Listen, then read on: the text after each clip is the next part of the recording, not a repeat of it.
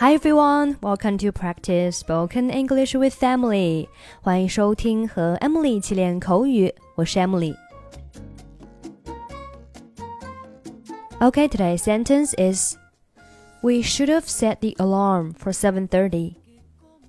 We should have set the alarm for 7:30. We should have set the alarm for 7:30.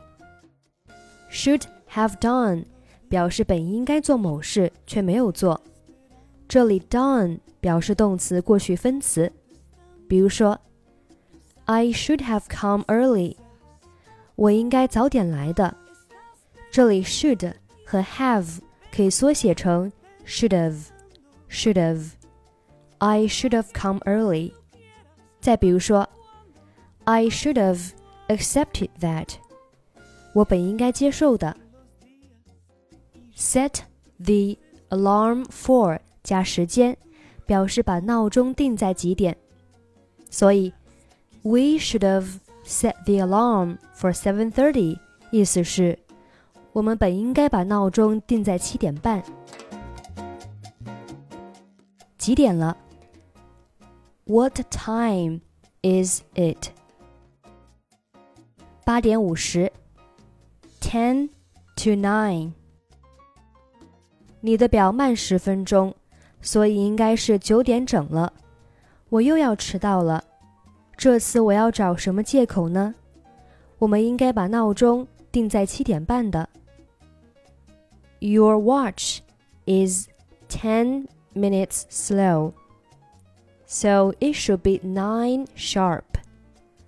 I'm gonna be late again. What will my excuse be this time? We should have set the alarm for 7:30. 不要做无用的后悔了，弗雷德，你能和我再待上几分钟吗？Don't cry over spilt milk.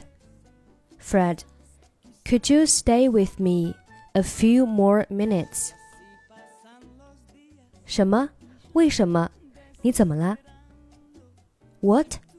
Why? What's wrong with you?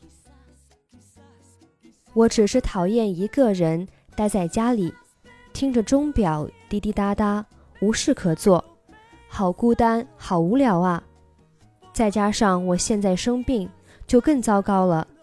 我什么时候才能好啊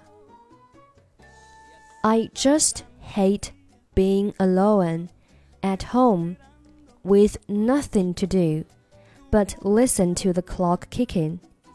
It's so lonely and boring. My sickness makes it worse. When will I recover? 两三个月以后你就会好了，耐心点儿。我现在得去工作了，不然要迟到了。You'll be fine in a couple of months. Just be patient. I've got to go to work now, or I'll be late. 你只关心你的工作。You only care about your work. 对不起，亲爱的，你才是我的全部。我所做的一切都是为了这个家啊。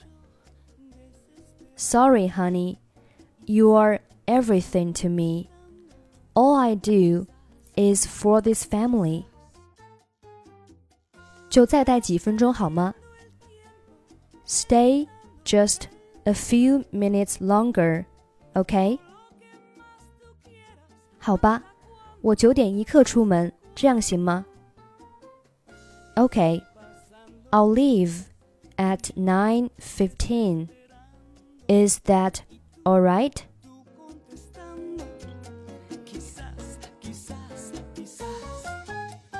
What time is it?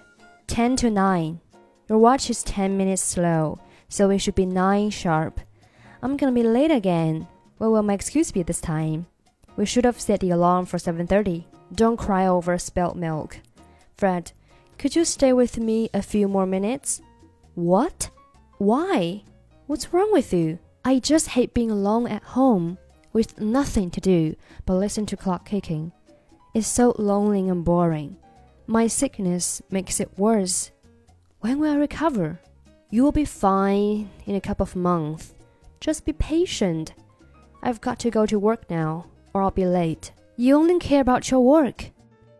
Sorry, honey, you're everything to me. All I do is for this family. Stay just a few minutes longer, okay? Okay, I'll leave at 9:15. Is that all